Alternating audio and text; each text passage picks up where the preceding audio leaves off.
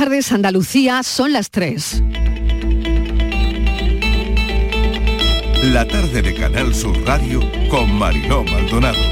¿Qué tal? ¿Cómo están? Una de nuestras historias hoy es que le hemos estado dando vuelta a la importancia que tiene en la vida entender lo que se lee. Va mucho más allá que simplemente decodificar palabras.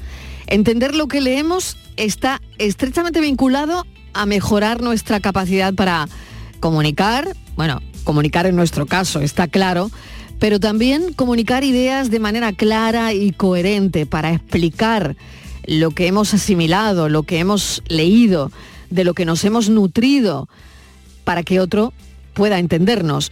A la larga, comprender lo que leemos o lo que escuchamos incluso nos va a ayudar a desarrollar un pensamiento crítico para que nadie nos la cuele. Bueno, bien, ayer jarro de agua fría porque España ha sufrido un retroceso significativo en la comprensión lectora de su alumnado. Hay expertos que culpan a la era digital porque los niños están todo el día con el móvil, con las redes. Así que, de momento, adiós a la comprensión de textos largos y complejos, pero lo que nos planteamos es que la era digital no se va a ir, la era digital está aquí para quedarse. Entonces, ¿hay alguna forma de solucionar esto? Indagaremos en este asunto a ver si sacamos alguna conclusión sobre el estudio que dice que estamos fatal en comprensión lectora y también sobre la posibilidad de motivar a la gente joven, porque alguna estrategia habrá. Bienvenidos a la tarde.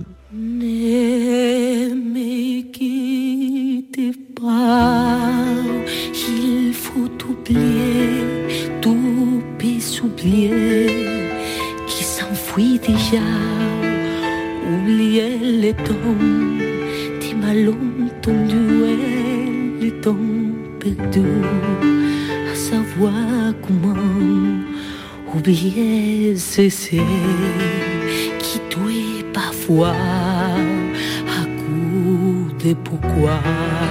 Les guerres bonheur ne me quittez pas ne me quittez pas ne me quittez pas ne me quittez pas. Moi je t'offrirai pluie, de nouveaux pays où il ne pleut pas. Je creuserai la terre jusqu'après ma mort pour couvrir ton corps d'or tes lumières. Je ferai un domaine où l'amour sera loi, où l'amour sera loi, où tout sera rien.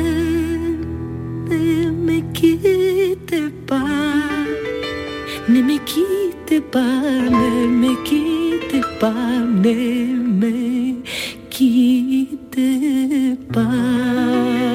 Qué versión tan bonita del Neme Quite Paz de Estrella Morente para disfrutarla. Es la canción que hemos elegido en la actualidad, porque, bueno, qué bien, ¿no? Hablar francés, viajar a Francia, em, este verano, París, Euro Disney para algunos. Pero verán, es otro de nuestros temas en los que vamos a incidir esta tarde porque parece que viajar se va a poner un poquito cuesta arriba este verano. Las aerolíneas están disparando el precio de los vuelos, así que em, volar barato, volar barato parece que ahora mismo, tal y como están los precios, ya es cosa del pasado. Los grupos dueños de Iberia, Vueling, Air France o KLM aumentaron significativamente los ingresos en el inicio del año. Lufthansa anticipa también un alza de ventas, pero claro, lo que nos estamos preguntando es a qué se debe esta escalada de precios. Mesa de redacción, Javier Moreno, yo no sé si tú ya tienes billetes para este verano o eres de los que compra en el último minuto. No, no, ¿qué tal Mariló? Buenas tardes. Yo, yo no compro en el último minuto porque ya tenemos decidido los destinos hace, hace como un mes o dos meses y estamos en ese proceso. Comprar de última hora es un suicidio, ¿no? Sobre todo cuando mm. haces trayectos, trayectos largos, por más que te puedas encontrar algunas ofertas, ¿no? Mira, dicen las compañías que después de la invasión rusa de Ucrania, las sanciones a las importaciones de combustible han provocado una escalada de los precios, ¿no? Y la, el combustible dicen que es el 30% de los costes. Así que, bueno, ya nos están diciendo por dónde vamos. Y a, y a todo esto, fíjate, la Asociación de Líneas Aéreas anunciaba hace unos días que para este verano hay un total de 219 millones de asientos programados en las aerolíneas que operan en España. O sea, se va a seguir volando un montón. Eso es un 3% más que lo que se operó en el año 2012, en el verano que fue el de la, de la prepandemia. No sé quién dijo crisis, Mariló. De este número, fíjate, Canarias, Baleares y Andalucía son las que presentan mejores cifras en asientos reservados. Aquí en Andalucía un 8% del, del total. Y mira, y hemos sabido que en el primer trimestre el tráfico aéreo español y digo hemos sabido a pesar de la crisis económica, de la subida de los precios, pues el tráfico aéreo ha registrado datos por encima de los niveles prepandemia. Incluso hemos llegado a más del 2% en, en, enero. Esto demuestra, según la Asociación de Líneas Aéreas, que hay muchas ganas de viajar pese a la crisis, que se están reservando muchos billetes. No sé si esto que estamos contando hoy, de que anticipan un alza de los precios, va a mermar un poco las ganas de viajar. ¿Se sigue viajando mucho en avión? ¿Cuánto va a subir? No lo sé. También creo que podemos indagar en algunos operadores turísticos, ¿no? En las agencias, cómo están percibiendo esto o si se están reservando muchos billetes, muchos pasajes y muchos viajes para este verano. En fin, creo que Venga, es el momento pues de preguntar, ¿no? Eso es, vamos a ver cómo está todo. Luis Arroyo, que es presidente de la Federación Andaluza de Agencias de Viaje y de la asociación que hay en Huelva. Señor Arroyo, bienvenido. Gracias por atender nuestra llamada a esta hora, que sabemos que, bueno, que no es una hora fácil porque empiezan eh, la, las comidas, incluso las comidas de trabajo. Gracias por atendernos. Muchísimas gracias a vosotros siempre.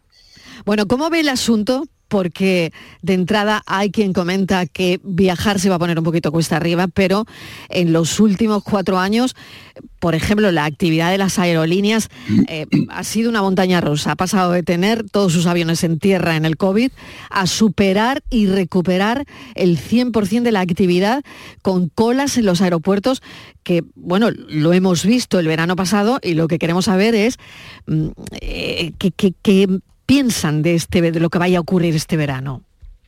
Obviamente el COVID ha sido un antes y un después, ¿no? Ha sido un palo muy duro para el sector turístico porque nos paró prácticamente a todos, las compañías aéreas, la agencia de viajes, hoteles cerrados, todo el sector turístico se paró. Eh, eso ha tenido un efecto rebote en el cual la mentalidad ¿no? del viajero eh, nos ha hecho cambiar a la sociedad entera, ¿no? Vemos la vida de otra manera, vemos, antes pues ahorrabas un poco más y ahora dice, bueno, por lo que pueda pasar, no pasa los estoy diciendo experiencia de clientes que pasan por la agencia de viajes, ¿no? Dice, por, yo me este este año me voy a hacer viaje, que no me, que no me hice en el 2019 porque quería ahorrar por no sé cuánto. Yo me voy a este año, me voy a, ir a Tailandia, o me voy a Egipto, me voy a Estados Unidos, o el viaje pendiente con mis hijos a Disney, o tal. Y e, esa percepción que vemos en el cliente, el efecto rebote que te decía de, del COVID, ¿no? Y eso ha hecho pues que todo lo que estamos viendo, eso, eso es un boom, con todas las circunstancias en contra, porque tenemos una inflación altísima, tenemos un, o sea, unas hipotecas disparadas, tenemos uno, pero y, y aún así y aún así se está vendiendo eh, pues más que en el 2019 con mucha diferencia. Claro, yo en, mi caso tengo mi... Mm, bueno, me quedo en Andalucía mucho tiempo, por supuesto tenemos ahí Tarifa, Málaga, en fin. Pero, pero sí eh, quiero viajar en, en julio, el mejor momento para reservar, eh, señor Arroyo, sería programar ese viaje con antelación sobre todo porque parece, y no lo sé si usted me puede confirmar esto, es que se podría poner cuesta arriba el tema por los precios. Correcto. Bueno, por los precios de los vuelos, por los precios de los vuelos, sí, sí. ¿no? Bueno, vuelo y no, y no vuelos, ¿eh? que también, también los alojamientos tienen sus subidas, realmente al final, pues, como te decía antes, hay una, una, una, factor muy negativo que al final la subida de los precios que eh, nos afecta a todas las empresas y los hoteles, imagínate una subida de una factura de luz de casi el doble, ¿no? Entonces para, para ellos es una, una barbaridad, compañías aéreas igual, combustible. Mm, realmente todo se repercute al final en el, en el precio del viaje final y, realmente, bueno, pero no, no, no, no ha quitado, no ha quitado ese, ese, esa gana de viajar del viajero. Eso es algo que, sigue persistiendo y que, y que este año se está notando perfectamente la agencia de viaje. Y señor Arroyo, ¿qué, están pidiendo los clientes? Entiendo que cuando alguien va a una agencia y cuando lo hace a través de agencia, mm, ¿qué pide? Un paquete completo, ¿no? Y en ese caso, eh, el hecho de que les digan ustedes, pues mire, en vez de 2.000 te va a costar 2.200 porque ha subido un porcentaje el precio del billete. No sé, ¿cómo, ¿qué tipo de productos están pidiendo? Si piden el paquete completo, ¿cuánto pesa la subida del precio del transporte aéreo? Sí, perdona, terminando la respuesta de, a, la, pregunta de antes, y te decía que, con antelación, o sea, antes del COVID no, se, no se reservaba con tanta antelación, era todo muy última hora. Mm. Y ahora sí es cierto que la gente se está dando cuenta que como no reserve con tiempo, al final la subida de precio es muy importante, ¿no? Realmente es así. Y respondiendo a lo, segundo, pues, pues la gente en la agencia de viaje, eh, el COVID también nos ha ayudado a la agencia de viaje porque se han dado cuenta que la seguridad que transmite esa agencia de viaje física, cercana, de proximidad, que ante cualquier problema tenemos una responsabilidad de ante la administración. Tenemos que unos avales presentados, unos seguros de responsabilidad civil, que nos da, le da una garantía. De hecho, dentro del turismo somos el segmento más garantista, porque somos a, los que más nos exigen eh, a la agencia de viajes. Ante cualquier problema, ante cualquier error o ante cualquier circunstancia, la agencia de viajes es quien responde ante, ante el cliente. ¿no? Y esto nos hace que el, ese parón que hubo en marzo del 20, eh, mucha gente que había reservado online o directo tal o cual, pues han tenido muchos problemas y, la agencia de viajes han estado ahí para la mayoría de clientes que tenían reserva a través de la agencia de viajes. Y el boca a boca ha hecho que la gente se dé cuenta que mm, pagando lo mismo tienes mucho más servicio y mucha más tranquilidad. Y al final, bueno, pues paquetes, nos piden vuelos, cruceros, Disney, lo, lo, que se suele pedir. Si es cierto que hay años que están de moda un destino, otros años otro. Este año está, por ejemplo, Egipto muy disparado, Turquía también, aún, habiendo un terremoto que hubo en una zona del país, pero el país en sí ha seguido turísticamente funcionando y, bueno, Europa se vende muy bien también. Mm. Señor Arroyo, en la redacción hemos hecho esta mañana varias simulaciones, porque claro, nos interesaba el tema y nos hemos puesto, venga, vamos a buscar un vuelo para, para este verano, eh, una familia de cuatro personas. Claro, hemos visto que el coste de los vuelos está a un nivel muchísimo más alto que otros años. Y en muchos casos están a cotas muy superiores a las de antes de la pandemia, ¿no? Pero luego, claro, mm, probablemente las compañías no dan muchos detalles sobre eh, las estrategias de precio, porque claro, ellos lo que dicen es que ahora mismo es el mercado quien los fija. Claro, esto nos lleva a pensar que a lo mejor sí esperamos hay una bajada de precios, porque claro, no sabemos la compañía qué, es lo que va a decidir. Aquí, claro, la experiencia... Eh, exactamente, no sé qué le dice su experiencia por la experiencia ya te digo que la bajada de precio en el turismo y más de cara al verano es algo totalmente eh, mm, un sueño. O sea, realmente. O sea, que mejor ahora, ¿no? Mejor ahora a estos precios que en julio, ¿no? Totalmente. Mira, eh, una referencia que tengo yo de que me, cuando me preguntan cosas de este tipo, eh, un vuelo a Nueva York de sea a través de Andalucía, de Madrid, eh, hace un año, pues en verano te salía para paquetizarlo, te salía el precio del vuelo unos 470 euros, incluso por 400 euros iba, iba y volvías a Nueva York. Pues ahora lo mismo con la misma antelación 1000, 1200, 900. O sea, es que está duplicado el precio del, aéreo en, ese, en ese largo radio me refiero. Y eso al final pues te, encarece el paquete. Pero es que me voy es que estamos hablando de muy centrado en el aéreo, pero los alquileres de coche desde el COVID eh, en, las Islas Baleares, en Canarias, que se vende muy, muy bien también, antes un alquiler de coche suponía una parte ridícula del paquete. Ahora el, coche prácticamente supone eh, un 20%, 25% del viaje, porque un alquiler de coche en una isla están disparadísimos, porque tienen menos, menos vehículos por tema que hablaban de los chips, que no sé cuántos. Al final, mm, el paquete se dispara no solamente por el aéreo, tiene muchos, mm. muchos factores que, lo hacen así, desgraciadamente. Mm. Y luego quedarnos siempre en Andalucía, yo lo digo, porque aquí lo, lo tenemos todo, ¿no? Pero bueno, igual una semanita está muy bien irse fuera. ¿cuáles serían esos destinos más asequibles ahora mismo? Digo porque a lo mejor nos puede interesar y, y lo reservamos ya, pero ¿dónde podríamos ir?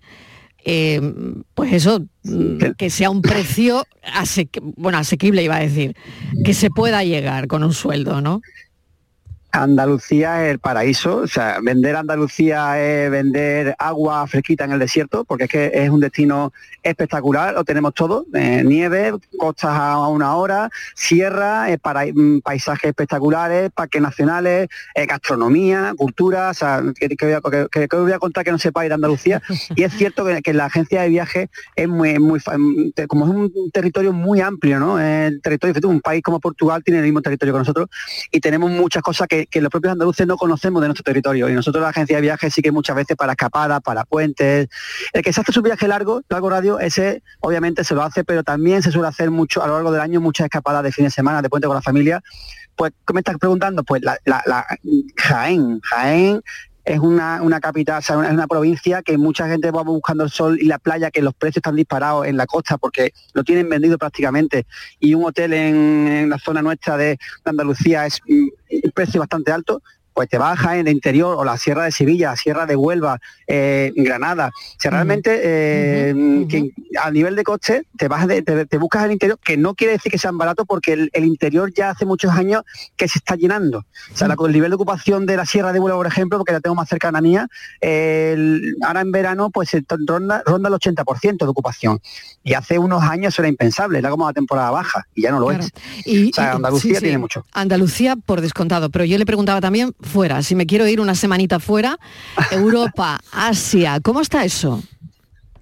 Perdona, disculpa, pensaba que era Andalucía. No, da igual, yo también aprovecho, aprovecho el suelto de Andalucía, que es donde, como decías antes, el autoconsumo es fundamental. Totalmente, pero aquí nos vamos a quedar, eso está clarísimo. Pero una semanita, siete días, ¿cómo dicen? siete días, ocho noches, ocho, ¿cómo es? Siete días, ocho noches, ¿no? exactamente. Bueno, normalmente se vende muy bien ese, eh, y está muy, muy, muy, muy activo en Estados Unidos, eh, que bueno, también costa este, costa oeste. Después, como te decía antes, un poco eh, Egipto, que es una semana, que son tres días, cuatro días de crucero por el Nilo, más tres días en el Cairo, y es un espectáculo. O sea, el que no conozca Egipto es totalmente recomendable la historia, la y ahora está barato. Sí, bueno, eh, ahora no, no, no, no, está. hace unos años con la primavera vez está bastante más barato, pero ahora sí que ha subido un poquito porque hay mucha demanda.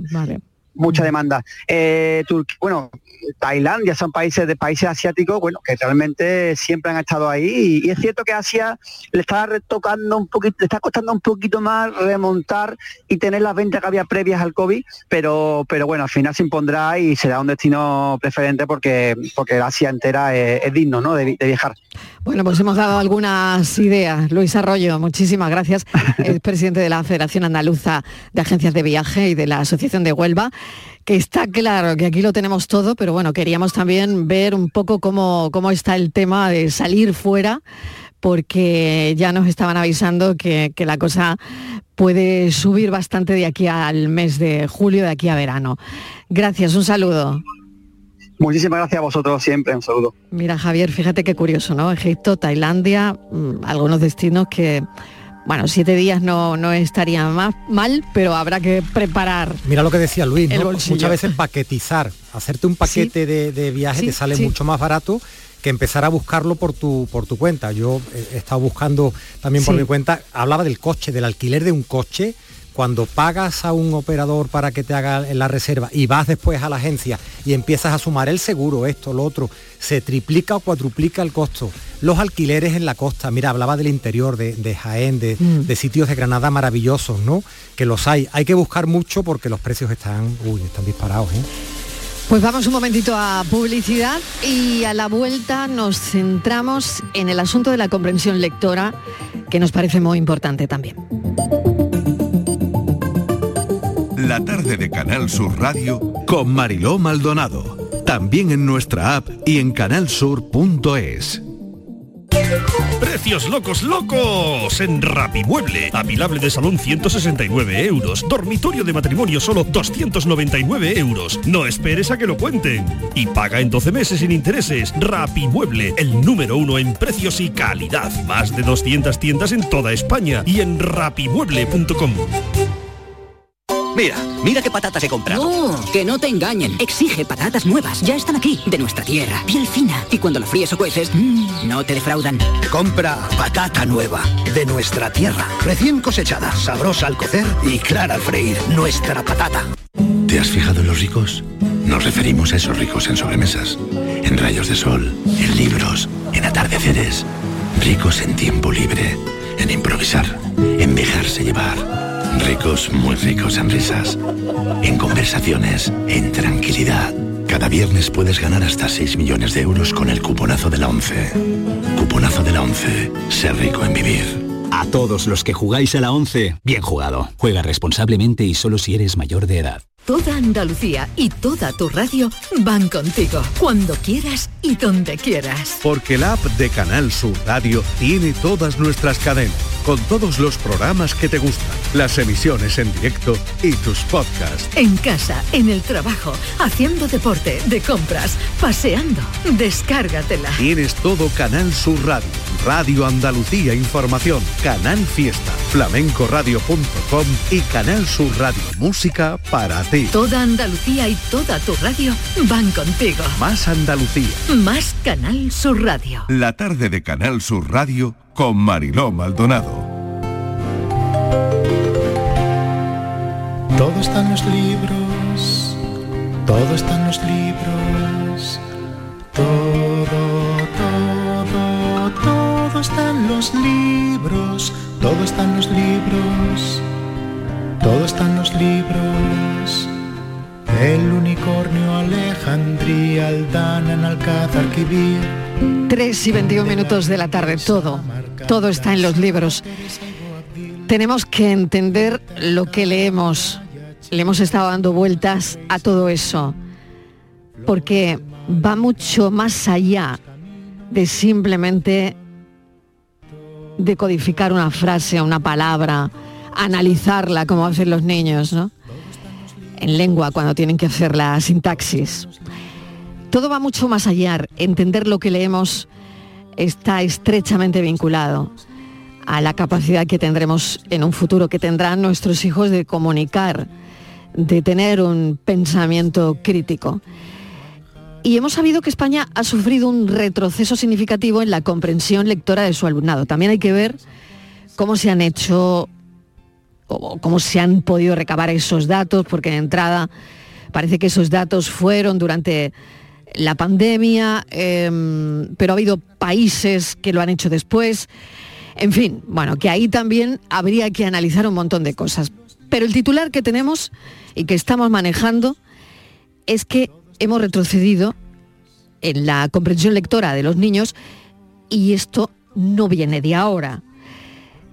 Esto llevamos un tiempo hablando de ello, Javier. Sí, mira, hay un titular, eh, Mariló, que es contundente, ¿no? Los alumnos españoles de nueve años han empeorado en comprensión lectora, bajando 7 puntos en 5 años. La puntuación en España es 12 puntos inferior a la de los países de la OCDE y 7 puntos más baja que la de la media europea. Estabas haciendo referencia a cómo se ha hecho ese análisis es un estudio internacional para el progreso de la comprensión lectora, el PILS 2021. Mira, para, para evaluarla se marcan una serie de propósitos concretos. La experiencia literaria, que se le pregunta al alumno, adquirir y usar la información, comprensión, localización y obtención de información explícita, cómo extraen conclusiones, cómo interpretan las ideas y cómo se hace un análisis del contenido y de los elementos que han visto en, el texto. Con ese promedio se expresa una escala continua y hay un punto de referencia que es los 500 puntos. España está en 521, es decir, ha bajado.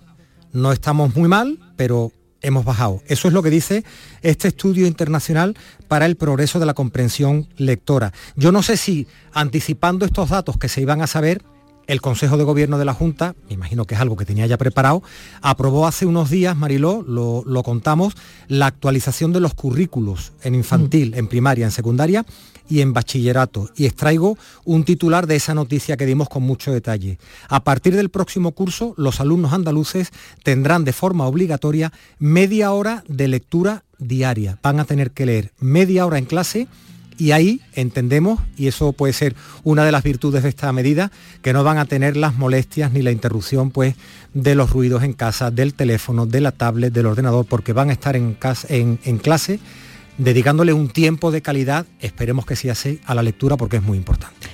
Importantísimo, esto importantísima también la medida, por lo que decíamos, la comprensión lectora está estrechamente ligada pues a la habilidad luego de expresarse de, un niño, a la habilidad que tenga de razonar, de escribir, de forma clara y, coherente, que es lo que se busca. ¿no? Vamos a hablar con Pablo Morillo Pérez, que es director general de la Fundación Lara, a ver qué están haciendo ellos y sobre todo también qué piensan de este estudio, del titular y de si podemos arreglar algo, porque claro, todos lo achacamos a la era digital, pero claro, la era digital está aquí para quedarse. Es verdad que nuestros hijos eh, tienen un brazo con la extensión de un móvil. Eso mm, yo creo que en casi todas las casas, ¿no? Pero ¿qué hacemos? ¿Qué hacemos con esto? Pablo Morillo, bienvenido. ¿Alguna solución? Buenas tardes, Marilo. Muchas gracias por, por llamarme y para poder hablar con vosotros un rato de este tema tan, tan interesante y tan preocupante a la vez. ¿Qué se te ocurre? Mira, primero, eh, en relación al estudio que comentabais, eh, es verdad que son malas noticias, eh, hay que verlo en el contexto en el que también se hicieron, como bien habéis dicho, fue después de la pandemia y, todos los países prácticamente han tenido ese retroceso.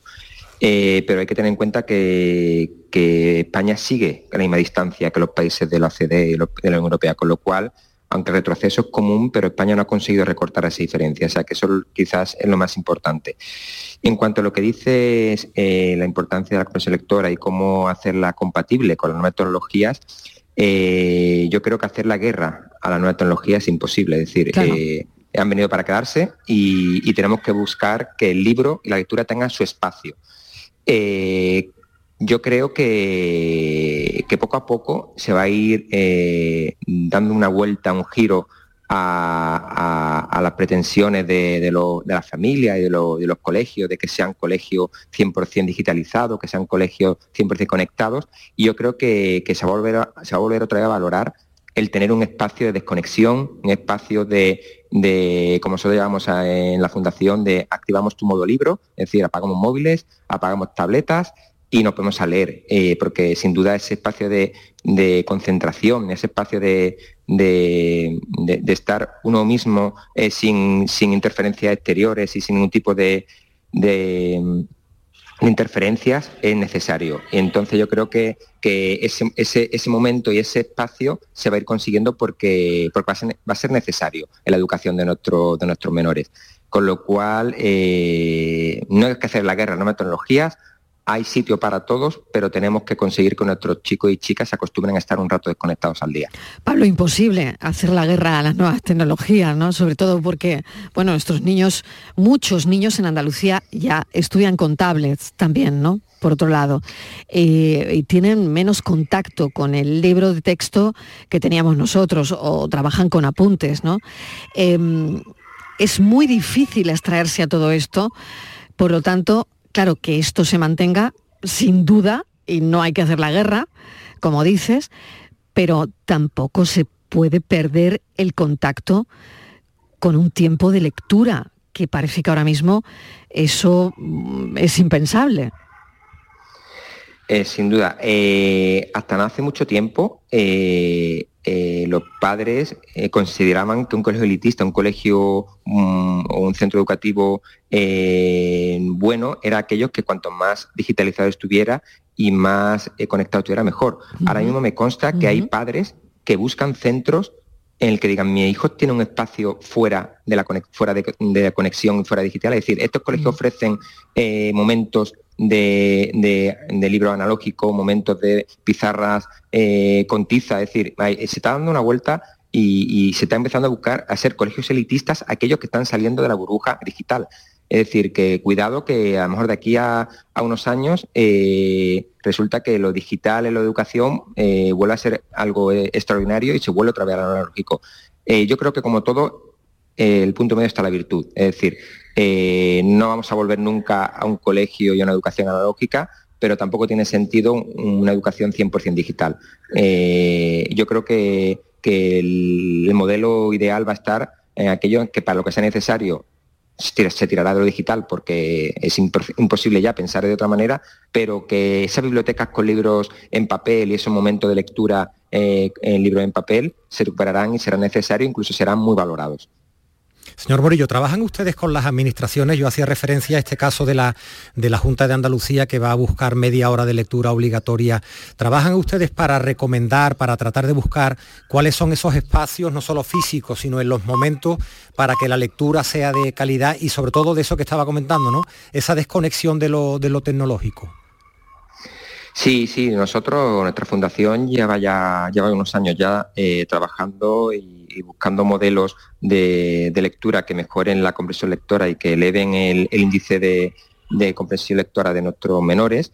Y sí, tenemos, eh, nosotros aplaudimos la, medida de, la Junta de Andalucía de dos horas y media semanales de lectura a las aulas, porque, por ejemplo, pensamos que, que la lectura debe ser responsabilidad de todos, es decir, responsabilidad de profesores, responsabilidad de los padres, de la familia, responsabilidad mm, de las administraciones públicas, por supuesto, y de las entidades de, civiles como puede ser eh, nuestra fundación. Y todos tenemos que remar hacia el mismo lado, que es conseguir una infancia con más horas de lectura y con mejor calidad de lectura.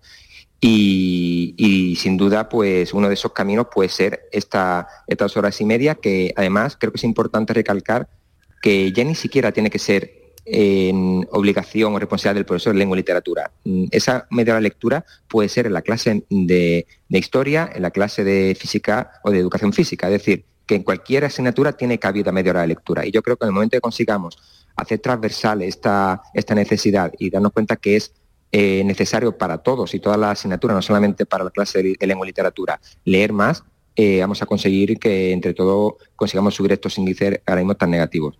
Voy a introducir en la conversación a Mari Carmen Pereira, que es una octogenaria, mentora de lectura para niños en Huelva. Mari Carmen, bienvenida. Gracias por atender nuestra llamada.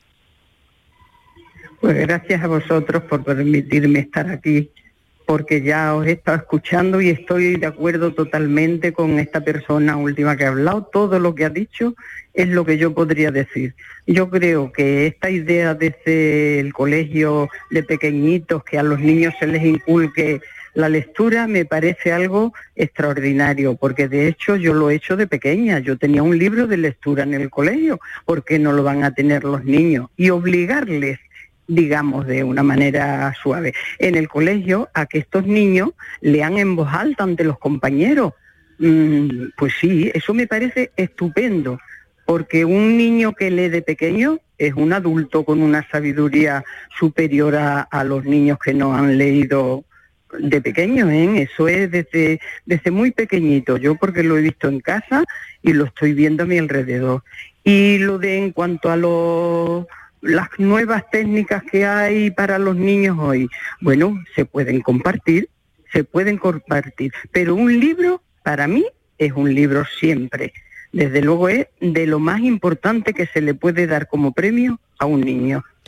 Porque de hecho a los niños se les dan premios. ¿Usted cómo lo hace? Pues eso es el mejor. ¿Cómo, cómo lo hace usted? Queremos saber exactamente cómo lo hace. Usted es mentora de lectura pero eh, llega a una clase, les dice lo que es interesante para cada uno para leer, lee con ellos, ¿cómo lo hace?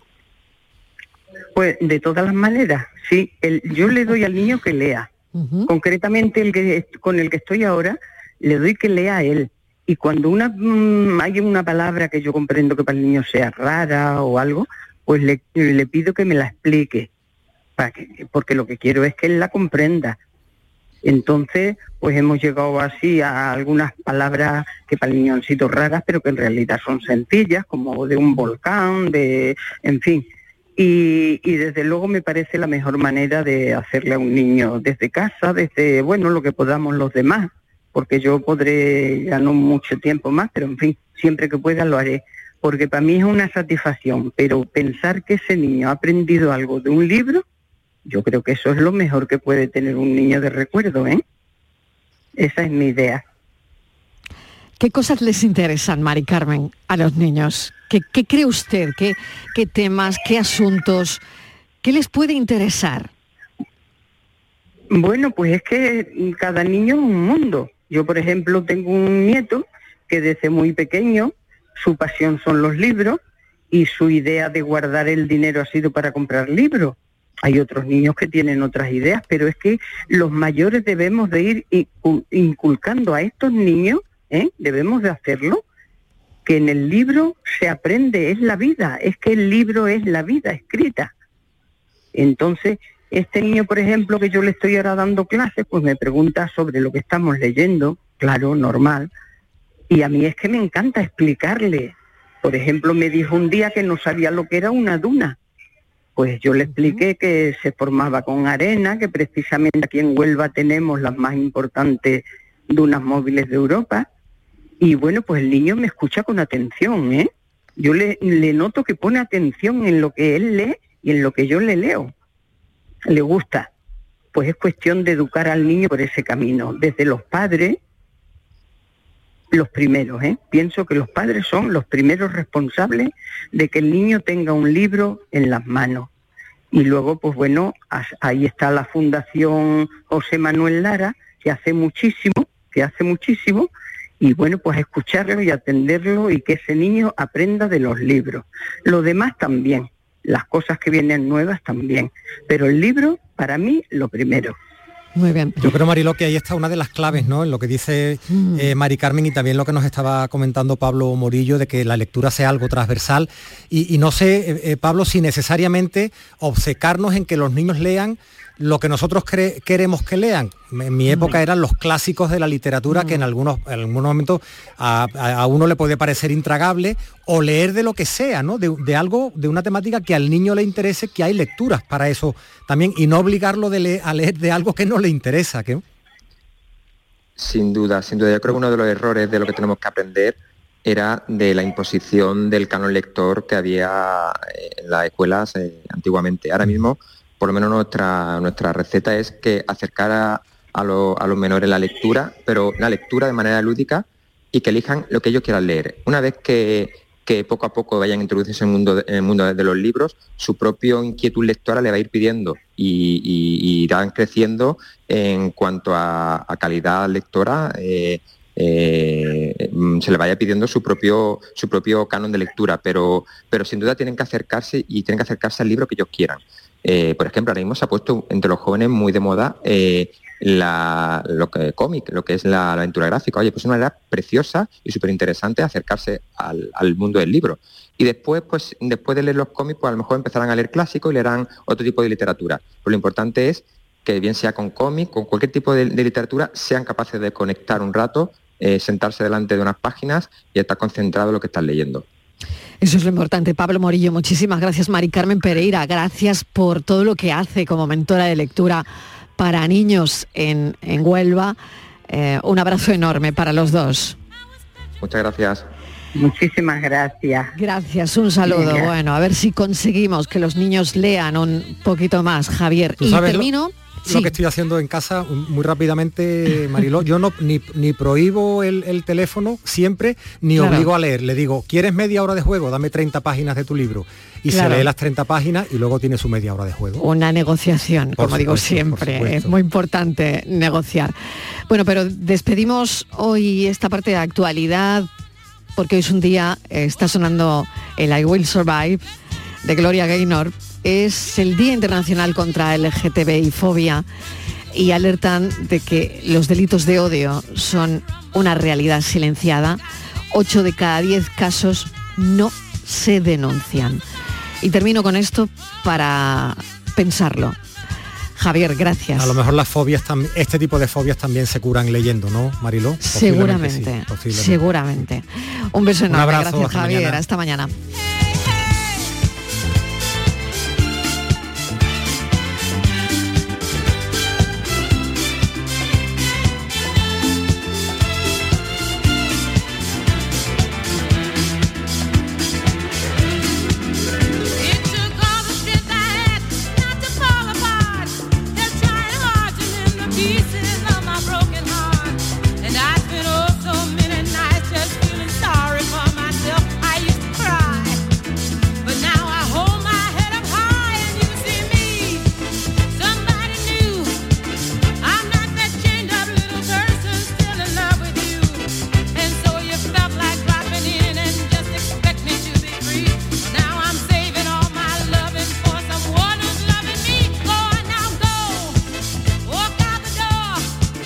La tarde de Canal Sur Radio con Mariló Maldonado. También en nuestra app y en canalsur.es. Canal Sur Radio Sevilla, la radio de Andalucía. ¿Quieres vivir una experiencia diferente? ¿Qué tal una excursión en barco desde Sevilla hasta Sanlúcar de Barrameda? Aprovecha esta oportunidad para disfrutar de los paisajes y la gastronomía de nuestra tierra con Cruceros Torre del Oro. Más información y reservas en crucerosensevilla.com. No puedes perderte la exposición del Titanic más grande del mundo, en el Pabellón de la Navegación, en Sevilla, a partir del 5 de mayo. Un gigantesco Titanic donde podremos observar salones, cocinas, camarotes, mobiliario y diferentes objetos recuperados del naufragio. Titanic revive la historia. Venta de entradas en titanicexpo.es y en taquilla exposición. Bienvenidos a Sacaba. Mil metros de electrodomésticos con primeras marcas. Grupos Whirlpool, Bosch y Electrolux. Gran oferta en lavadoras. Lavadora Indesit de 6 kilos desde 199 euros. Y lavadora Whirlpool de 8 kilos desde 299 euros. Y solo hasta fin de existencia. Solo tú y Sacaba. Tu tienda de electrodomésticos en el Polígono Store en calle nivel 23. Sacaba. Centro de Implantología Oral de Sevilla. CIOS. Campaña especial 36 aniversario implante, pilar y corona, solo 600 euros. Llame al 954 22 22 60 o visite la web ciosevilla.es. Estamos en Virgen de Luján 26, Sevilla. Campaña válida desde el 1 de mayo al 30 de septiembre. Recuerde, solo 600 euros. No hay nada como enfrentarse a la realidad para descubrir que a veces las cosas no son como decía. En el programa del Yuyu aseguran que se ha caído un mito. Así que esta rendición incondicional de Doña Marí Kondo, que con tres niños recoge espaná, es una victoria moral para muchos de nosotros. Un programa donde vemos pasar la vida poniendo la mejor cara. Yo no te digo nada, Maricondo, si además de tres niños tiene que llevar para adelante tres programas de radio, dos espectáculos y mil cosas más. A ver si el que tiene que escribir libros sobre esto soy yo y no me había dado cuenta. El programa del Yuyu, ente genuinamente original, de lunes a jueves a las 10 de la noche. Más Andalucía, más Canal Sur Radio. La tarde de Canal Sur Radio con Mariló Maldonado. Estos son nuestros teléfonos 95 1039 105 y 95 1039 16. A esta hora Andalucía pregunta y ya saben que es nuestra hora donde abrimos los teléfonos por si tienen alguna duda. Tenemos a cinco abogados que nos ayudan en algunos asuntos. Hoy comunidades, les recuerdo el teléfono para enviar mensajes de audio, que es el 670 94 30 15. 670 940 200 y con nosotros está Rafael del Olmo, administrador de fincas de Rod Administraciones. Rafa, bienvenido. Hola Buenas Rafa. tardes, gracias. Buenas tardes. Bueno, creo que tenemos un poquito de retardo en la comunicación. Hola. Eh, doy paso. Hola Rafa. ¿Me, oís? ¿Me oís? Perfectamente, ¿tú me oyes? Hola, buenas tardes. Bueno, parece que no me oye. ¿Lo arreglamos? Sí, perfectamente, ¿Sí? Mariló. Ah, perfecto. Pues mejor que mejor, porque mira, si no, difícil y vamos a tener la comunicación. Bueno, voy a presentar también a Estíbaliz Martínez, que está en la mesa sí. de redacción. Ahora sí. Rafa, te estoy escuchando. ¿Tú a mí? Sí, ¿no? Yo he escuchado a los dos perfectamente. Parece que yo voy y vengo, o sea que él me oye un poco, pues me oye a ratos, no lo sé. Pero bueno, venga, vamos a poner en pie el tema que tiene que ver con la Sí. serpiente, con la serpiente de Ferrol. Con la boa. Estíbaliz. Vamos a retomar el tema, vamos a, vamos a preguntarle, que era una pregunta que ayer eh, nos hacíamos, no nosotros, muchísima gente, ¿no? Yo creo que Rafael del Olmo conoce la noticia, pero yo se la voy a refrescar. En un barrio de Ferrol muy céntrico, eh, una boa que vivía en un piso, una boa eh, constrictor de, de dos metros, vivía con un señor en un, en un piso, en un bloque de pisos, y se ha escapado. Llevan ya, de esto ya hace casi una semana. Y bueno, los vecinos están pues eso, con el cuerpo que no viven, ¿no? Entonces, eh, todavía Mariló no se sabe nada de la boa, hablan muchos expertos, unos dicen que puede ser peligrosa si la atacas por la Mm. fuerza, otros dicen que no hace nada. Bueno, la cosa que el bicho está afuera y la gente está con las carnes abiertas y digo yo que este bicho en algún momento tendrá que comer, la boa. La- que está en paradero desconocido, que si está con el ya dos calor... días con la boa, No, ¿eh? sí, dos días, pero una semana que, que ha desaparecido. Puede Vale. estar ya en Sevilla. Bueno, eh, la boa. A Pregunta. Estivali le, le encantaría encontrarse la boa en su casa No. y tener ella la primicia. No, Estivali, no, confiésalo. No, si yo tengo la boa en casa, tenéis que ir al hospital a verme. Porque me da una, me da un, un- yo qué sé, Te lo que no me ha dado nunca. un Sí, por. Dios que no aparezca la boa. Donde estés, criatura, a mi casa no vengas. Que pregunta, el otro día hablábamos, ¿te acuerdas, Mariló? De un Sí. gallo. La pelea que había en una comunidad de vecinos, porque un matrimonio sí. tenía un gallo, los vecinos decían que ese gallo cantaba todas las horas y que por favor, ¿qué tal? Y los dueños del gallo decían que a, a quien molestara al gallo que se fuera de la casa, como que irte de tu casa es tan fácil, ¿no? Bueno, pregunta, ¿es legal que un vecino eh, tenga en su casa, en este caso, una boa de dos metros, una boa constrictor o una especie peligrosa? Si los vecinos lo saben, ¿pueden prohibirlo por- en, en una reunión de, de comunidad? No lo sé, te pregunto. Va- vamos a hacer un monográfico animalístico, ¿eh? entre la semana pasada y esta ya está clarísimo. Desde ¿eh? que ha salido la ley de, bienestar animal, vamos a encontrarnos muchas cosas raras, verás. Exactamente. Bueno, pues antes de responder es una sencillísima anécdota. Yo he vivido profesionalmente ese mismo problema, ¿eh? no vayáis a creer que es una cosa tan excepcional. En una comunidad de una zona muy residencial y muy eh, aquilatada de Sevilla, eh, había unas personas que tenían este tipo de, de animales y se escapó y se paseó a través de los patios hasta que anidó, entre comillas, descansó en- encima de los libros de la biblioteca de otro propietario. Fue posible capturarla, era un animal que ni era venenoso ni era, ni era peligroso, pero claro, siempre este tipo de ofidios genera una cierta desconfianza entre las personas que los podemos ver, ¿no? Eh, se quedó allí encima de los libros tranquilamente, lo capturaron o la capturaron y se la recuperaron, se la devolvieron a su propietario que lógicamente a partir de ese momento la comunidad tuvo conocimiento de la existencia de estos animales y nunca más los tuvo. Hombre, está claro que hay dos cuestiones. Una, eh, los reglamentos que regulan la tenencia de especies peligrosas y, y si esta especie peligrosa no se puede tener en una vivienda, no se puede tener.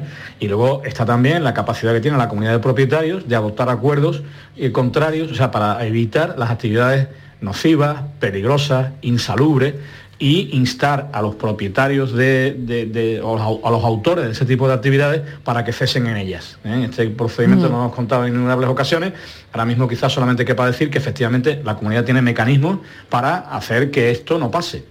Fíjate cómo es la historia. Hace un momento acabamos de hablar, pues eso de la comprensión lectora, de que hay que leer, de que los alumnos españoles, bueno, habían bajado algunos eh, puntos en comprensión lectora y ahora resulta que la boa sale de una estantería de libros. ¿Cómo ¿Has puede ser eso? Pero en casa del vecino, no de su casa. Vale, en casa de quien sea, pero por Dios, no tiene la, la, la boa no tiene otro sitio, ¿Cómo tiene que ser entraría la por la, biblioteca. por la ventana entraría y es que estoy muy preocupada y es que estoy ya de Madre verdad, mía. ¿eh?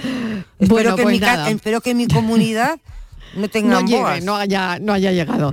Bueno, pues vamos con otro asunto, si esto ha quedado aclarado y vamos con otras Venga, cuestiones. Vamos con otro señor, con Julián de Sevilla, que está muy preocupado. Dice, tengo un vecino que todas las madrugadas se dedica a jugar a videojuegos. Esto es algo bastante común porque los aficionados a los videojuegos les dan las tantas de la noche, ¿no? Incluso- tienen hora, no No, tienen tienen hora. hora. Pero dice que no Algunos no tienen hora. Dice eh, Joaquín que no sabe su vecino a qué juega, pero lo que sí sabe es que da, grita, altas voces, que, que grita Bueno, mucho. Le puede quitar el volumen, punto número uno. No, él, él, a la él. play. No, no, Él no, no, él. está tan emocionado Sí, que grita, ¿no? Él, Vale. el vecino jugando, Vale. Que se altera al y dice que, grita, que da, que, que grita, que no sabe qué es, a qué está Ya. jugando, pero que él le oye gritar durante la madrugada. Dice que ha hablado con él, que le ha dicho, mira, por Call favor. Duty, en fin. A partir de una hora y tal, dice que no, le, no tanto el videojuego, sino es él, el que grita, el vecino, y que no le ha hecho caso. Se lo ha comunicado al administrador. Dice, no sé si ha hecho Sí, algo o no, esto, pero con dice... independencia de que se trate Sí, de un videojuego, te hemos perdido, Rafa.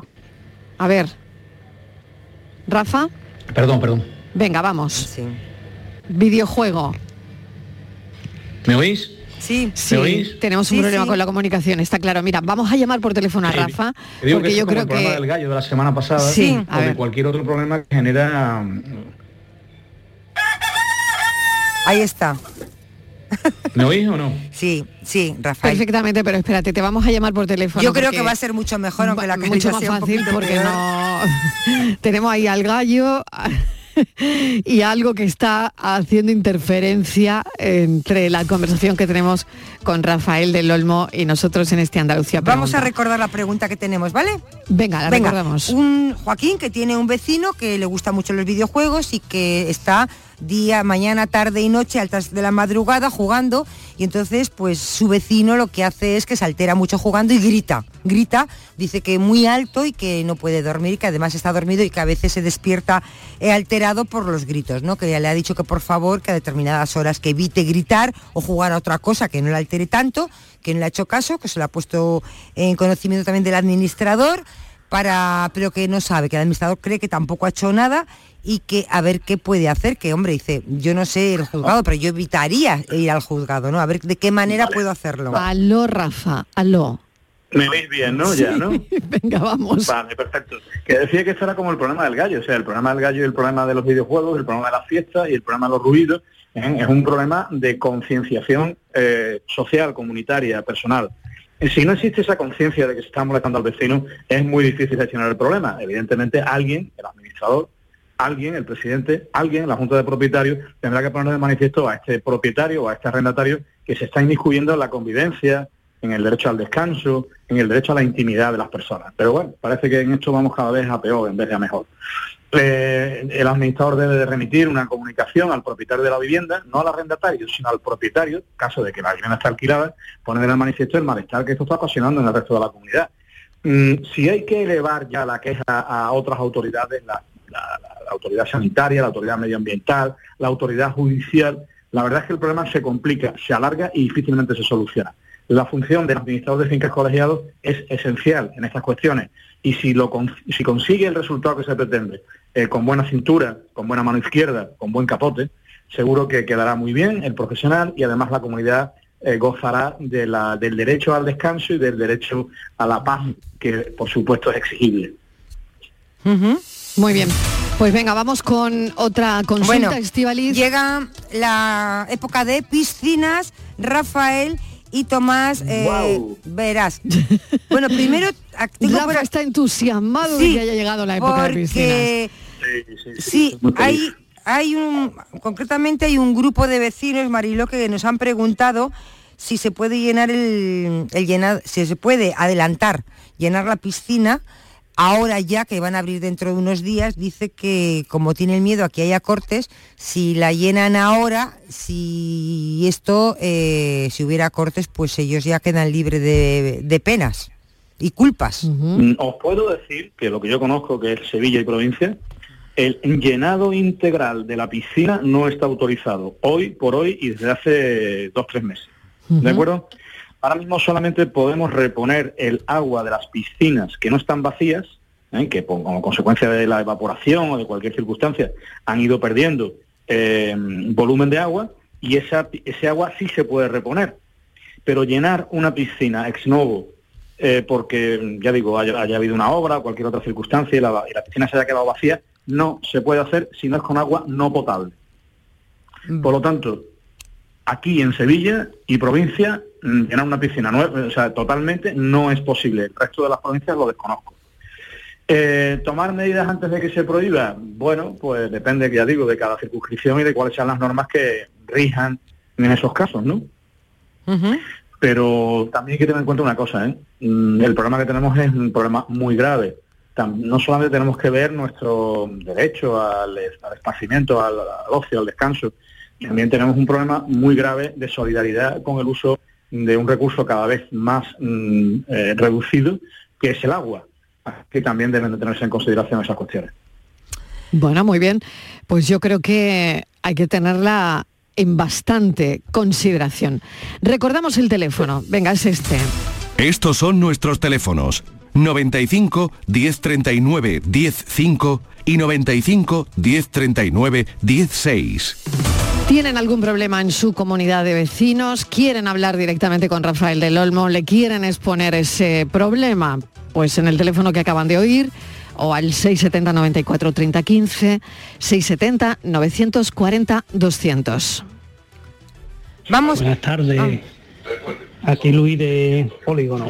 Una preguntita para Rafael del Olmo. A ver si eh, Rafael, mira una cosa nada más, que en el tablón de anuncio de la entrada del bloque, bueno, dentro, dentro del portal, la administradora ha puesto un papel con los que deben y los que no deben, pero solo poner piso. De no poner propietario, no, no poner nombre ni nada, pero sí poner piso. ¿Eso es así o sería o no lo podía poner por lo de protección de datos? Lo que pone es el piso. Y si debe o no debe dinero. Y está puesto en el tablón de anuncios dentro del portal. A ver si eso está bien o no. Venga, vale, muchas gracias. Bueno, muy bien. eh, A ver, la ley de protección de datos, delicado, ¿no? Y tema delicado. Sí, totalmente. vamos. La Agencia de Protección de Datos tiene declaradas en innumerables resoluciones que la única ocasión en la que se puede notificar a través del talón de anuncios o de un lugar de pública concurrencia es cuando una vez eh, celebrada la Junta de Propietarios y una vez aprobadas las liquidaciones de deudas de cada uno de los propietarios, estas son remitidas al deudor y eh, fehacientemente y rehusan el burofax o rehusan la comunicación fehaciente que se ha realizado. Es en la única ocasión en donde la ley y la propia Agencia de Protección de Datos lo, lo, bendice, permite que se publique en el talón de anuncios la deuda concreta de esa persona que ha rehusado la comunicación fehaciente. No hay ningún otro caso en donde sea posible publicar en un talón de anuncios esas deudas, por lo tanto se está contraviniendo la legislación en materia de protección de datos y se puede estar incurriendo en una tremenda responsabilidad de carácter económico porque las multas no son precisamente eh. Bueno, tenemos otra llamada. Lola de Granada. Lola, ¿qué tal? Bienvenida. Buenas tardes, Ah, Mariló. adelante, Buenas adelante. tardes, Rafael. Cuéntenos, Lola. Muchas gracias. Pues le cuento, mire usted, yo no sé si vendrá el tema, me podrá contactar, contactar don Rafael, pero mire usted, yo soy una limpiadora de una comunidad, ¿vale? Y llevo detectando que últimamente en el cuartillo donde tengo la limpieza, las cosas de limpiar, pues hay agua. Entonces esta mañana que he hecho el portal que comento, pues me he dado cuenta que uno de los vecinos pues no tiene contador y por lo visto se dedica a, a coger agua de esa, de esa tubería, ¿vale? Entonces, mire usted, ¿eso cómo lo puedo yo comunicar? ¿A mi empresa de limpieza? ¿Al, al presidente del bloque? Porque es que tengo todos mis materiales de un mojados. propietario que está cogiendo agua del contador comunitario, ¿entendido? No, no, de su contador, pero no tiene contador. Yo no sé cómo lo hace, pero hoy me he dado cuenta que... Bueno, pues hombre, mm, ¿qué le digo? ¿Qué le digo? Si realmente eso le está afectando como copropietario o simplemente lo que tiene una visión cívica de algo que no se debe estar haciendo, pues yo creo que lo más lo más adecuado es que lo comunique a la empresa suministradora de agua, ¿no? Porque al fin y al cabo se está produciendo eh, un- una sustracción de un, de un- de- del agua sin que se esté pagando y si usted considera que esto es una cuestión que debe poner en conocimiento de alguien para que la rectifique, póngalo en conocimiento de la empresa suministradora, porque yo creo que tal y como usted nos cuenta, la comunidad no se ve afectada de ninguna manera. Bueno. Vale. Pues bueno, muchísimas gracias. Lola, pues nada, muchísimas gracias, un abrazo y lo vamos a ir dejando aquí con unos minutos musicales que nos mm, va a servir Rafael del Olmo. Raffman y su música.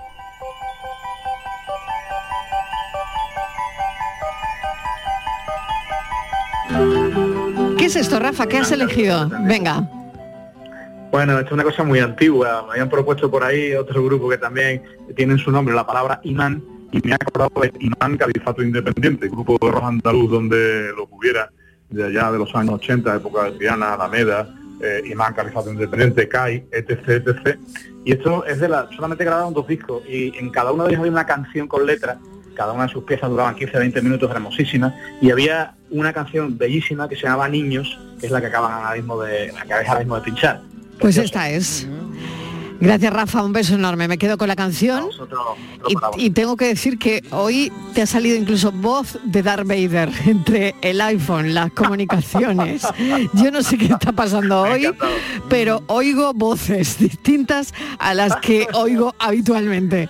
Así que bueno, no pasa nada. Eh, eh, el- sí, el tema de la comunicación hoy, hijo mío, nada, ¿qué se le va a hacer? Venga, un beso, cuídate mucho. Adiós. Hasta ahora, Estivaliz. Hasta ahora.